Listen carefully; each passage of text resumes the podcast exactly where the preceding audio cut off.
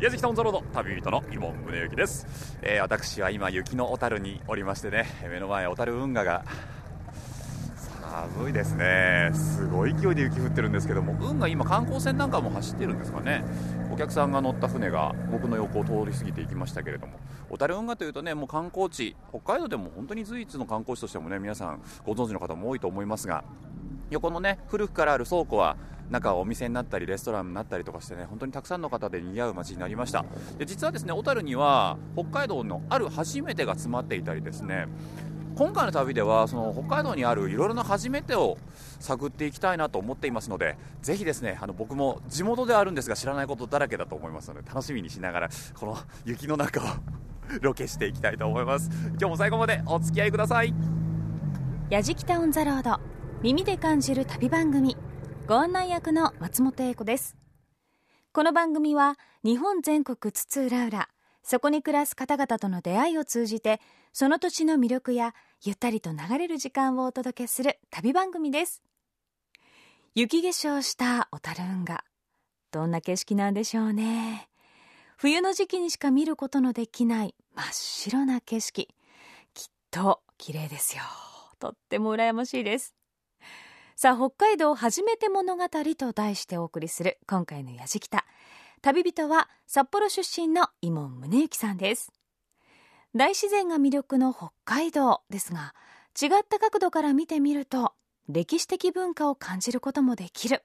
ということで北海道の初めてを巡りたいと思います。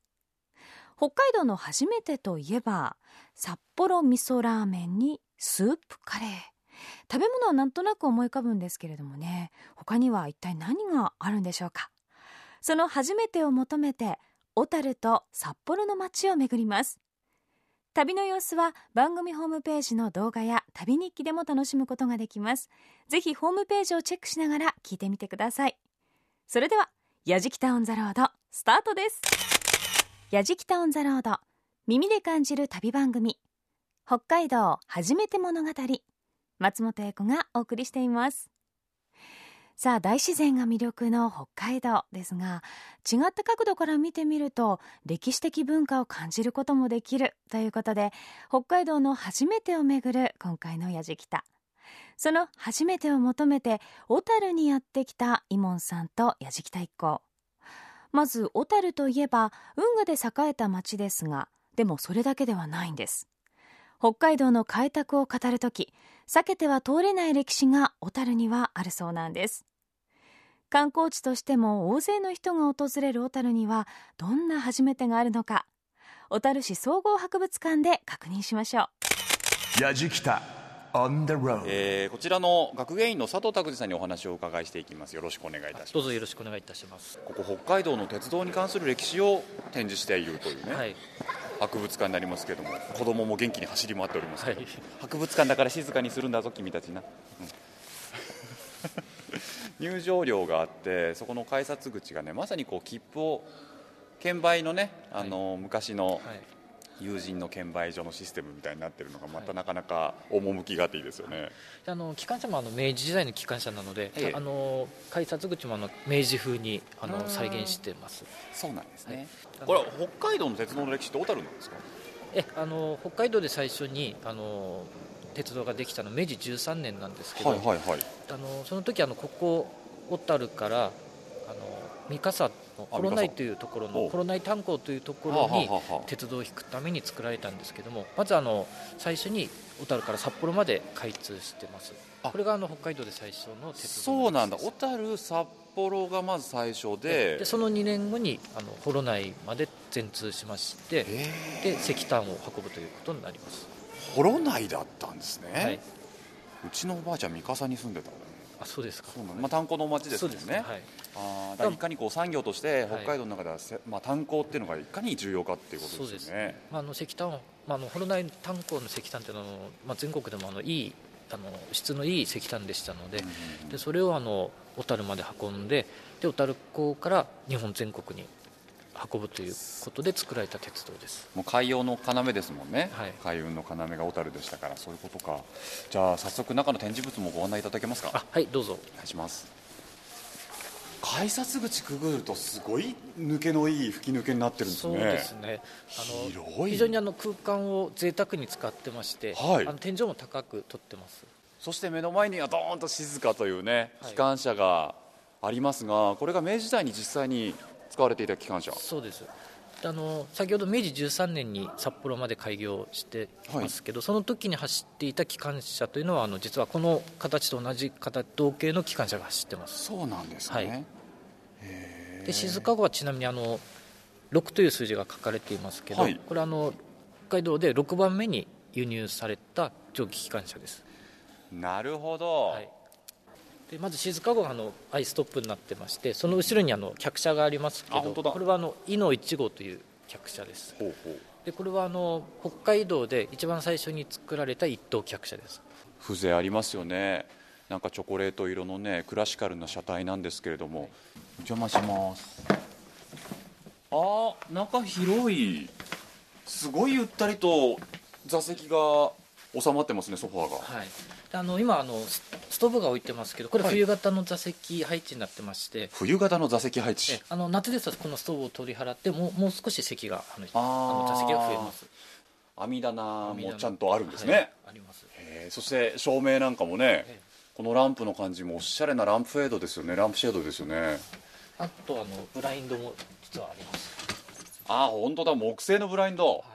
まあ、基本ね中は木製なんですけれども、その木目の濃さもいいですね、すごくおしゃれななんかこう貴賓室にいるような感じもしますけれども、あのこちら、はい。普通にどんな方が乗ってたんですか当時の料金区分があの上中下って分かれてまして、これはもう上等クラスになるんですけど、はい。あのまあ、例えば小樽札幌間ですと今あの普通の JR ですと大体600円から700円ぐらいなんですけど、うん。それの大体もう10倍以上の金額です。ジョーがえあの大体6000円から7000円ぐらいの料、まあ、今の料金に換算するとそれぐらいの料金ですので、まあ、あのなかなか一般の人はあのめったにあの乗ることのできないあの上等客車です。やじきたオンザロード北海道初めて物語。北海道の鉄道の初めては小樽だったんですね。明治時代に走っていた蒸気機関車静か号が出迎えてくれる小樽市総合博物館吹き抜けの建物の中にドーンと鎮座している静か号はもう今にも走り出しそうな雰囲気だったということでまたね冬型の座席配置というのがあるというのにも驚きましたけれどもかなりリッチな内装だったそうですよ。鉄道好きの方にもたまりませんよね。松本英子がお送りしている北海道初めて物語。北海道の初めてを巡る旅をお送りしています。今回のやじきた。今度は小樽手宮から幌内を走っていた鉄道がいかに重要な役割を担っていたのかもうちょっと詳しく見学することに。on the road. さあこちらの中に入ったらものすごく立派なジオラマがい。巨大ですけれどもこれは何のジオラマですか、これはあの鉄道が開通して、はい。に10年ぐらい経ったあのここのあの手宮ああのあの小樽手宮地区のあのはい。様子をジオラマで再現してます。手宮の駅がはい。一番最初はい。になるわけですよね、はい。でこのエリアですけれども、はい。海にね向かってあの広くね操車場があったり、まあ、線路が敷かれていたりしますけれども、これ何本も線路が通ってますね。そうですね。うわーかっこいいな。でもちろん石炭を船積みするためのあの桟橋っていうのもあのああります。船とねはい。桟橋がありますもんね、そうか。幌内から札幌経由してええ。ここに来るわけですもんね、はい。石炭が。でこっからもう一気に出せるようにす。ぐ石炭出せるようにってことか、はあ。だからどっちかっていうとその人を運ぶっていうよりはやっぱり物を運ぶっていうそうですね。ことですよね。だから本州のあの、まあ、新橋横浜間とか、い。大阪神戸間なんかはもう旅客が目的ですけど、ええ。ここはもう貨物がもう優先ですので。そうなんだ。うわー知らんかった。で、まあ、あの石炭は当時のあの、まあ、エネルギー、まあ、も最もあの重要なエネルギー源ですから、はい。まあ、日本の近代化を支えていたという北海道が支えていたともあの言っても、まあ、過言ではないといやいや過言ではないというかそうなんですよ。もうそうなんです。日本の近代化を支えたのはやっぱりこの小樽なんですよ。石炭なんですよ。でですねもう一つあのていただきたいあの、はい。まあ、当初はああいう桟橋だったんで手積みをしていたんですけど、はい。それではもう石炭のそのまあ需要に追いつかないということであのこういう大きな桟橋を作ります。ちょっとこれあの模型が動きますのでちょっとご覧になってください、ヘミヤ高架桟橋は明治44年石炭需要の増加に伴い石炭の積み出しを目的として建設されました。その様子をご覧ください。機関車が石炭車を押し上げてきます。この高架桟橋は海面からの高さが約19メートルもあり現在の5階建てビルほどの高さになります。お来た来た来た来た。あ港の中心に向かって約300メートル突き出した木造建築物は当時としては画期的なものでした。機関車が押してるんですこの後ね石炭車は石炭を船に積み込みます。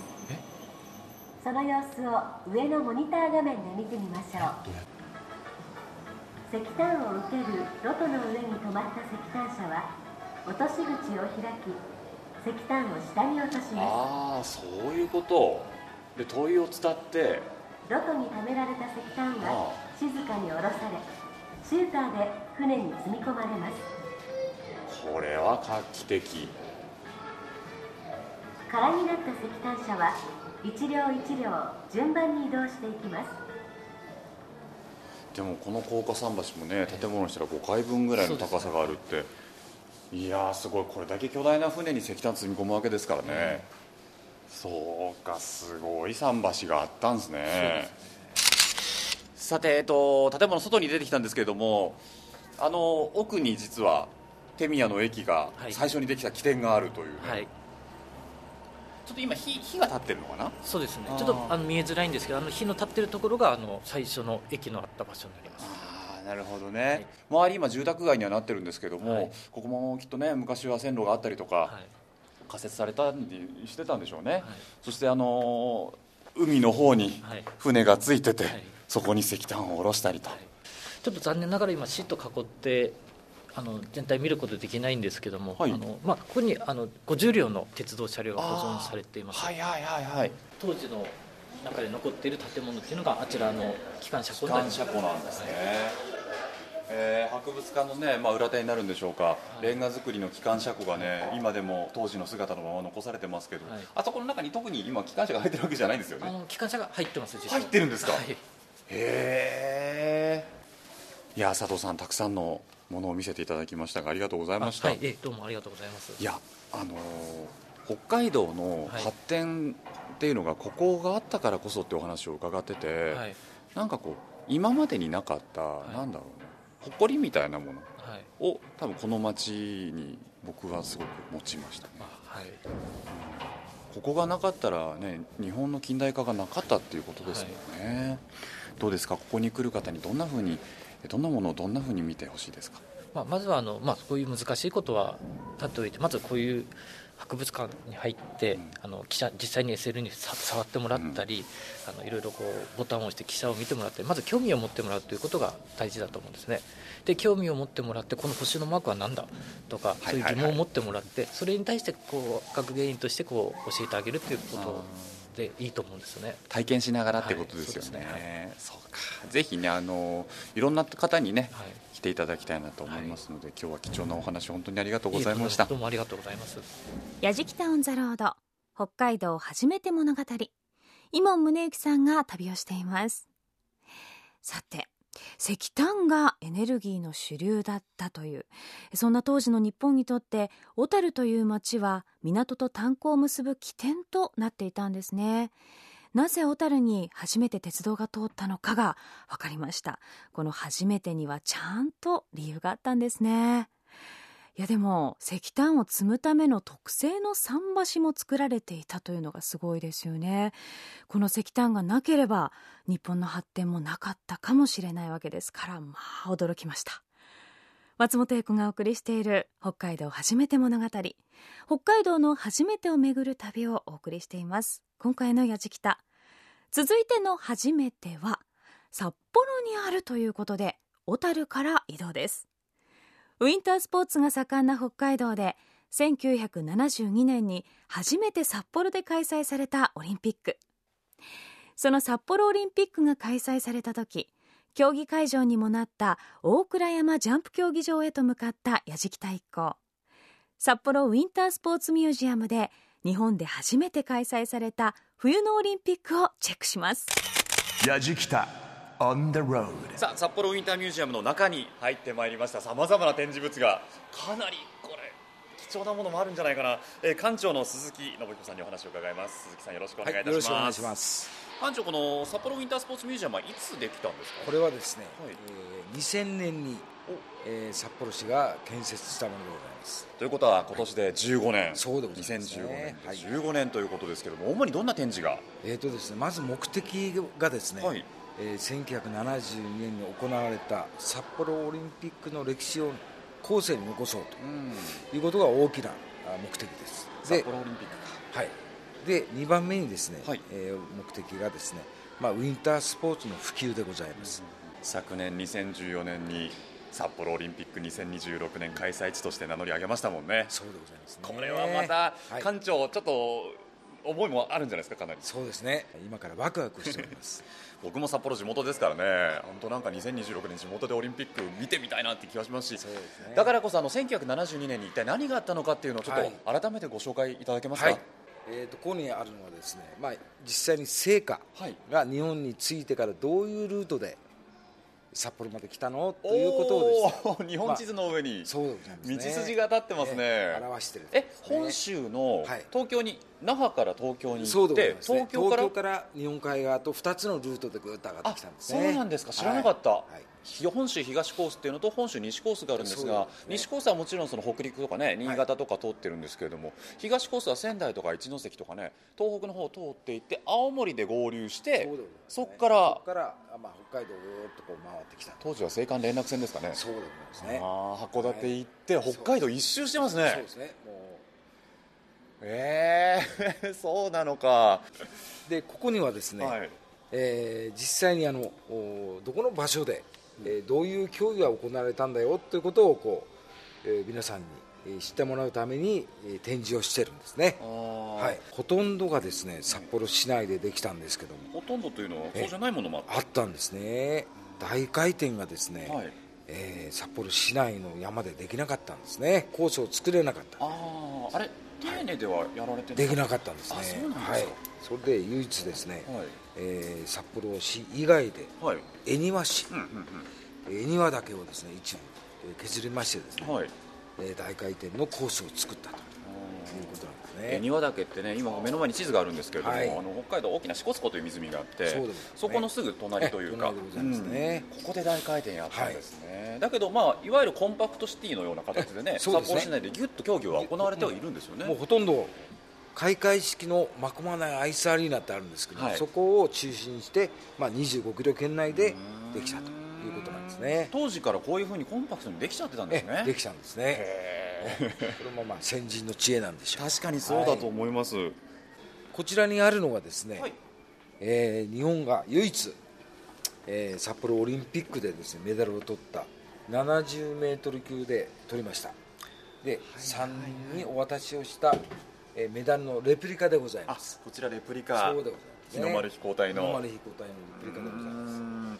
あの時のオリンピックっていうのはメダルはジャンプ 70m 級のみなんですか？これだけだあそうなんですか、あとは、えーそうなんだ。すごい貴重なものですよね。日の丸飛行隊のイメージが強いので、はい。札幌オリンピックってもっとメダル取ってるのかと思いきや。そうなんです。この3つしか取れなかっ今ウィンタースポーツといえばね日本人選手の活躍が目覚ましいですけれたども、そうですね。当時はやっぱり世界の壁が厚かったってことなんですね。ですね。もうすごい差があったんですね。本当にジャンプぐらいだけだったんじゃないですかね。世界に通じる競技っていうのはね日本人選手が参加している競技の名前書いてありますけれども、はい。えージャンプ、距離、複合アルペン、スピードスケートフィギュアスケート、アイスホッケーバイアスロン、ボブスレー、リュージュだけなんです、はい。競技自体も少なかった。少ないんですね。はい、こちらにあるのがですね、はい。えー実際に3人が、えー金銀銅を取った時の、はい。使用した時のスキー板。本物ですか？本物でございます。うわ。青地選手、はい。今野選手、笠谷選手の本物の日の丸飛行隊のスキーの板、そうそうでござい貴重ですよね。意外と短いようなイメージがああるんですそうですね。でも重たいです。重たい。当時はもう本当の重たいです。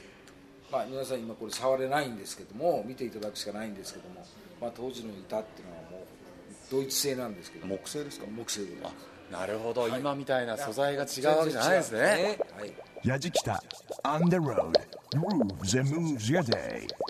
やじきたオンザロード耳で感じる旅番組北海道初めて物語松本役がお送りしています。大自然が魅力の北海道。違った角度から見てみると歴史的文化を感じることもできる。ということで北海道の初めてを巡っている今回のやじきたです。小樽市総合博物館で北海道の鉄道の初めてに触れた後は大倉山ジャンプ競技場内にある札幌ウィンタースポーツミュージアムへと向かったやじきた一行日本で初めて開催された冬のオリンピック札幌オリンピックの歴史を見学。聖火リレーの足跡や当時のオリンピックのエピソードを伺いましたが昔は競技自体が少なかったんですね。そして当時のジャンプ選手のスキー板も展示してあるというのは本当にすごいです。実物見てみたいですよね。さあ今度はウィンタースポーツを体験できるシミュレーターに挑戦します。やじきた On the road えーこの中にですね7つの、はい。まあ、疑似体験ができる施設があります、はいはいはいでここれね。こは皆さんも本当に楽しみに来ていただいてですね、えーそれと映画館もあるんですね。あそうですね、はい。館長やはりこの体験コーナーを楽しみに来るお客様も多いでしょうね。そうでもですねもう、えーここでやっぱり一番の人気はですね、えーこの大倉山の、まあ、上から見たあイメージを CG でこう落としてる。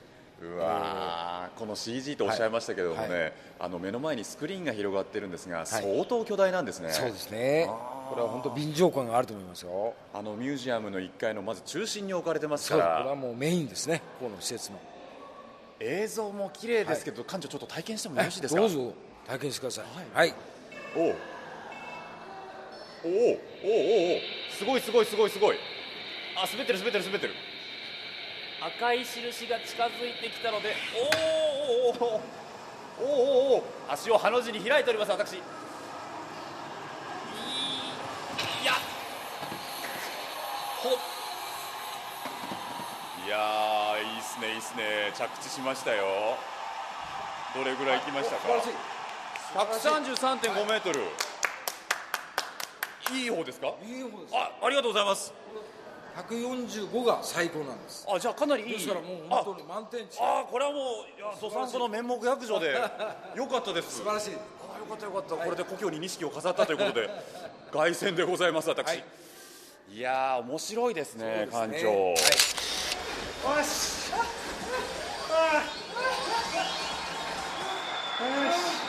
まさかの小林さん金メダルで私銀メダルで一番若いはずの橋本君が銅メダルという。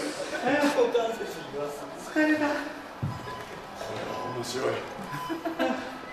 こんなに体を動かすと思いませんでしたけどもクロスカントリーやはり過酷です。からね。はいハードです、はい、選手のね気持ちになってました、で今ですね、はい。この特別展示コーナーではですね、はい。あのソチオリンピックの報道写真展っていうのを開催しておりますはい。フィギュアスケートにジャンプにね。そうですね、まあ、ほとんどの種目本当ですね。の活躍がですね、まあ、ここに来たら見えますのでぜひ皆さん見てきてソチの日本人選手の活躍すごかったですそうよねでございますね。でこちらの方にはですねあのおアイスホッケーのゴールキーパーを体験できるコーナーがありいます。やーアイスホッケーの中で要ですからねゴールキーパー、はすごいの来た。どう？これどう？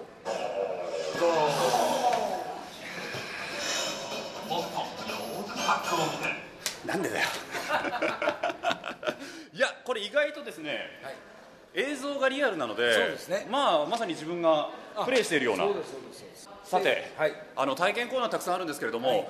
これね見逃しちゃいけないのは展示物がたくさんあるんですね1階にも、ねえーここにはですね、はい。実際に触れる展示、えーがあります、はい。で、えー内容はですね、まあ、要はスピードスケート、おーの、おーまあ、コーナーとあとカーリング、はい、それと実際にジャンプ選手が使われたスキー。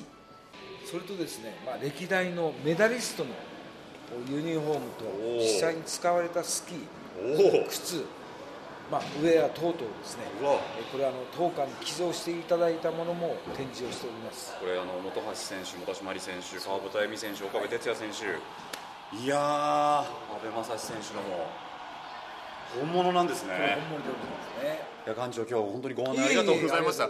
もう声を上げて楽しんでしまいましたけれども、はい。どうでしょうかね、これから、まあ、ウィンターシーズンですけれども、はい。どんな方にまたこちらに足を運んでいただきたいですか？そうでございますね、まあ、年々あのウィンタースポーツっていうのは人口が減ってきております、ね、ぜひともねここに来ていろんなものを体験していただいてでまた興味を持っていただいてまたウィンタースポーツを皆さんでね盛り上げていただきたいなと思っております。そうですね。あのここに来てその札幌オリンピック72年のもう触れるだけでも興奮しますしね、やっぱそれに向けて札幌でまたオリンピックやってほしいなと思いも高まるでしょうしね。そうですね。つなげていってほしいなと思います、ねあの今日は貴重な時間ありがとうございました。ええありがとうございました。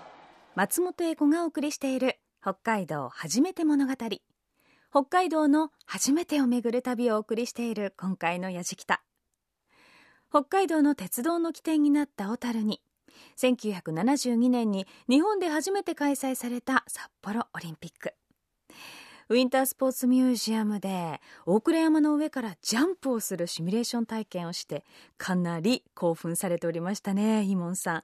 そしてやじきたスタッフもクロスカントリーを体験してぜいぜいしておりましたがとっても楽しそうでした。他にもフィギュアスケートの回転の体験だったりアイスホッケーも体験できるそうですよ。気になりますよね。さあ初めて物語。まだまだ終わりではありません。最後は札幌初のビール工場を見学。明治の面影を残す数少ない貴重な建物を利用した札幌ビール博物館へ。北海道が生んだビールの歴史を学ぶことに。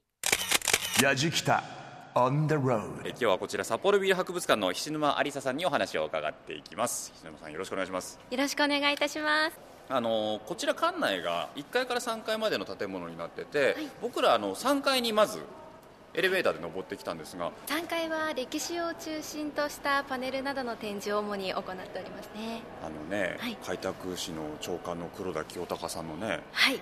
まあ、イラストだったりとかその奥には開拓士ビール醸造所誕生なんていうものすごく大きなね引き伸ばした写真がありますけれども、ああの写真は？明治9年に建てられたんですが、開拓士ビール醸造所の開業式の写真が展示されております。ごいな。こっから始まったんですね、はい。明治2年に北海道に開拓士が設置されまして、そこからたくさんの事業をこの黒田清隆という人物が行っていたんですそのうちの一つがビール作りで現在も続いているただ一つの事業なんですね。まあ、黒田清隆さんといえばね2代目の内閣総理大臣だということで皆さんはい。歴史では学んだと思いますけど、開拓士長官なんですよね。長官でござでいます。長官の黒田清隆さんがビールを持ってこようとしたと。はい。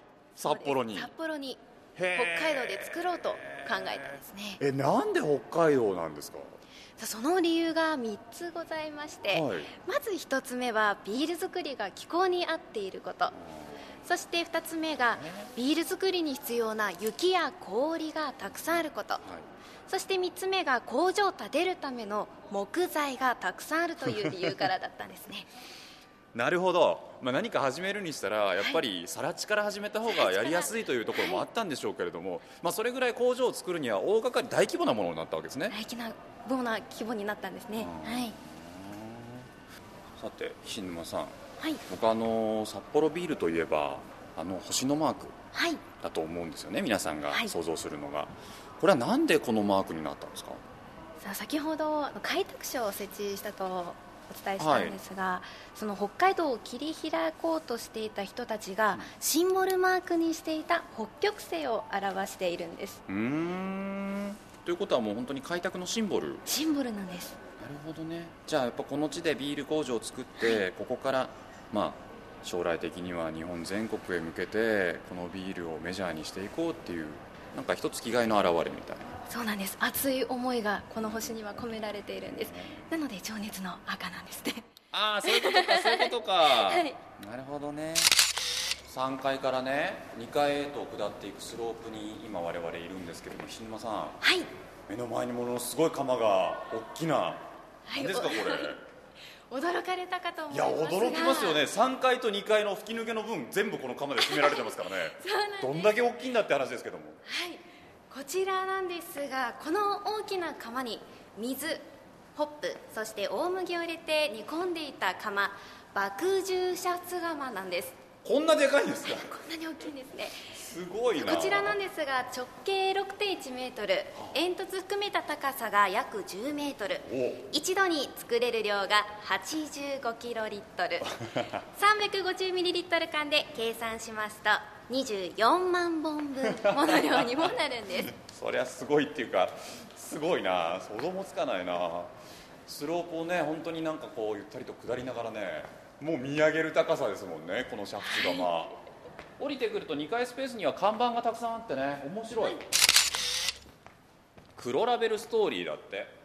こんな 素敵なスペースがあるわけですね。そうなんです。当社の人気ナンバーワン商品ですので。黒ラベルっていつできたんですか？黒ラベルは1957年に札幌ピン生ビールという名前で発売されました。その時は黒ラベルじゃないんですよねはい、もちろんね違うんですよね。まだ今皆様おなじみの商品黒ラベルというものではないんですがええ。名前はちょっと違うんですが、最初はこのような名前でスタートしました。あでも瓶に印字されているデザインっていうんですかね。はい。星の感じだったりっていうのは今と似てるっていうか変わらないですね、はい変わらないです。1977年生ビール時代を作ったというね、はい。札幌瓶生ビール。まだこれ黒ラベルって名前じゃないですね。そうなんです1977年。1977年札幌瓶生という名前で今度は昭和52年ですね発売していきますがこれが黒ラベルの元になったビールでございます。あこれがそうなんですか、はい。へえじゃあルーツはさっきの先ほどの札幌瓶生で。そして黒ラベルの元になったビールが札幌瓶生で。す昭和52年に生まれたんですか？俺と同い年じゃないですか。偶然です。ちょっと待ってくださいよ。いやー愛飲どころか通院してますけどねいやちょっとありがたいっていうかもうちょこれからもっともっとちょっと近くなりますね。へえ on the road. いやちょっと3階2階と見せていただきましたけども、最後1階に降りてなんか1階にはなんかお楽しみのコーナーがあるって聞いてるんで。そうなんです、ね1階は新ホールになっておりまして。新ホールですもん。テイスティングですもんね。ここでしか飲めないものもあるんですか？はいございます、行きましょう。はい。あこちらねあの1回降りてまいりましたけれども、はい。えっ、とチケット制なんですね。チケット制です。何が何何が飲めるんですか？まず人気ナンバーワンの黒ラベル、はい。そして北海道限定の札幌クラシック、うん。そして昔の味を再現した開拓シービール、ん。そしてその黒ラベルクラシック開拓シービールの3種類飲み比べセットというビールもご用意しております。なるほど、はい。飲み比べセットをください。ありがとうございます。ここでしか飲めないのと開拓しビールですか？開拓シービールでして、ええ。こちらの博物館と恵庭市に北海道工場がございます、そして札幌ファクトリーのこの3カ所でしかお飲みいただけないビールでございます。じゃあぜひ3種類の飲み比べを、ぜひ味比べしていただければと思いおます。願いします、では、えー、石沼さんおすすめの飲み方ではい。黒ラベルから。黒ラベルから順番にお楽しみください、色的にもねあれですけどじゃあ、まあ、黒ラベルいただきます。乾杯。どうぞ。あーうん。うまい。さらっといける。さらっと、ええ。もうさらっと飲みやすいね。だって食事何でも合わせやすいですよね。その通りなんです、うん。一番合わせやすいのがこの黒ラベルなんですね。だから本当になんか肉魚選ばないっていうかね。選ばないです。本当に生もの食べても全然いけちゃうしっていうね、でクラシックですよ。クラシックです。はい私のほとんどを形成してるのはクラシックなんじゃないかっていう ぐらい。いただきます。ああそうですか。飲み比べると分かりますね。全然違うのが。そうか。よりコクがあるっていうねああそうか。これがやっぱ麦が100%だけあってね麦の香りがすごいですよね。たまらんですねこの。この麦の香りの抜け方がやっぱり。最高ですよね。ビール飲んでるなーって気がするんだよな。だからクラシック好きなんだよな。なんだろうな。でもこれよりもいいんですよね。また香りがね強いというか。はいそうなんです。今ね開拓シービール手に取りましたけれども。えー開拓士ビールとこのクラシックね。全然また色合いが違いますけど。黒ラベルと比べても全然違うんでしょうねこれね。そうなんです。あ本当だ。違う開拓士ビールいただきます。うわーうま。っいかがでしょうすごく濃いですねこれもまた。ありがとうございます。香りもまたいいですね。はい。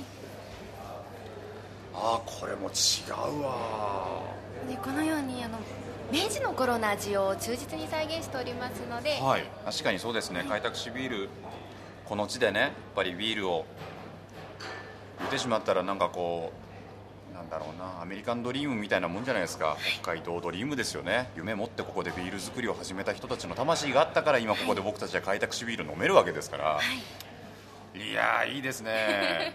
うーん。まあただビール好きなだけだろお前っていう ことではないんですよ。岸沼さん改めてなんですがはい。札幌ビールの良さみたいなところはどんなところだと思われますか？札幌ビールはあの北海道この札幌で誕生したビールでございます。北海道民の思いがたくさん込められておりますのでそういったところが良さだと思います。ぜひ皆様にも札幌に来た際にはお立ち寄りいただければと思います。全国の方にもねここに本当に足を運んでいただきたいなと思います。普段飲んでるビールがより近くなるところだと思いますしね、はい。いや貴重なお話本当にありがとうございました。どうもありがとうございました。ヤジキタ on the road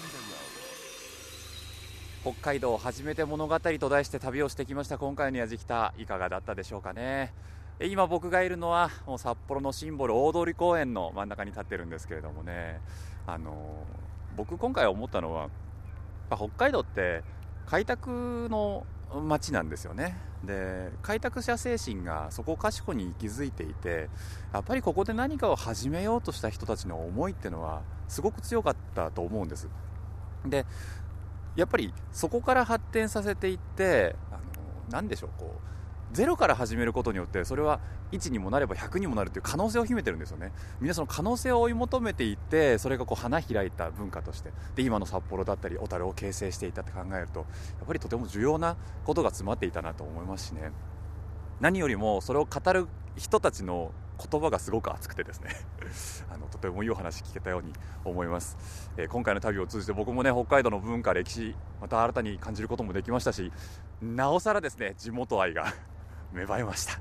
ぜひ皆さんも北海道オフシーズンないですからね。いつでも遊びに来てください。というわけでやじきたオンザロード地元を満喫しました旅人は伊門宗行でした。やじきたオンザロード耳で感じる旅番組。北海道初めて物語。松本英子がお送りしてきました。鉄道の初めてそして東京オリンピックの初めて札幌ビールの初めてとたどってまいりましたがいや北海道。改めて面白いなと思いましたね。ついつい普通の旅行だと定番の観光スポットを少しずつ回って終わってしまうことも多かったりするんですがじっくり1箇所2箇所と回ってみるとまた新たな発見がたくさんできますしね。そして文化や歴史をより一層深く知ることができて楽しいですよね。やイモンさんも改めて驚いたことがたくさんあったとおっしゃっておりましたがさあ今回の旅の様子もこちらでチェックしてみてください。番組ホームページの動画や旅日記でも楽しむことができます。そして放送終了後はポッドキャストでも配信をしていますよ。アドレスは www.jfn.jp スラッシュやじきた。やじきたオンザロード耳で感じる旅番組。ご案内役は松本英子でした。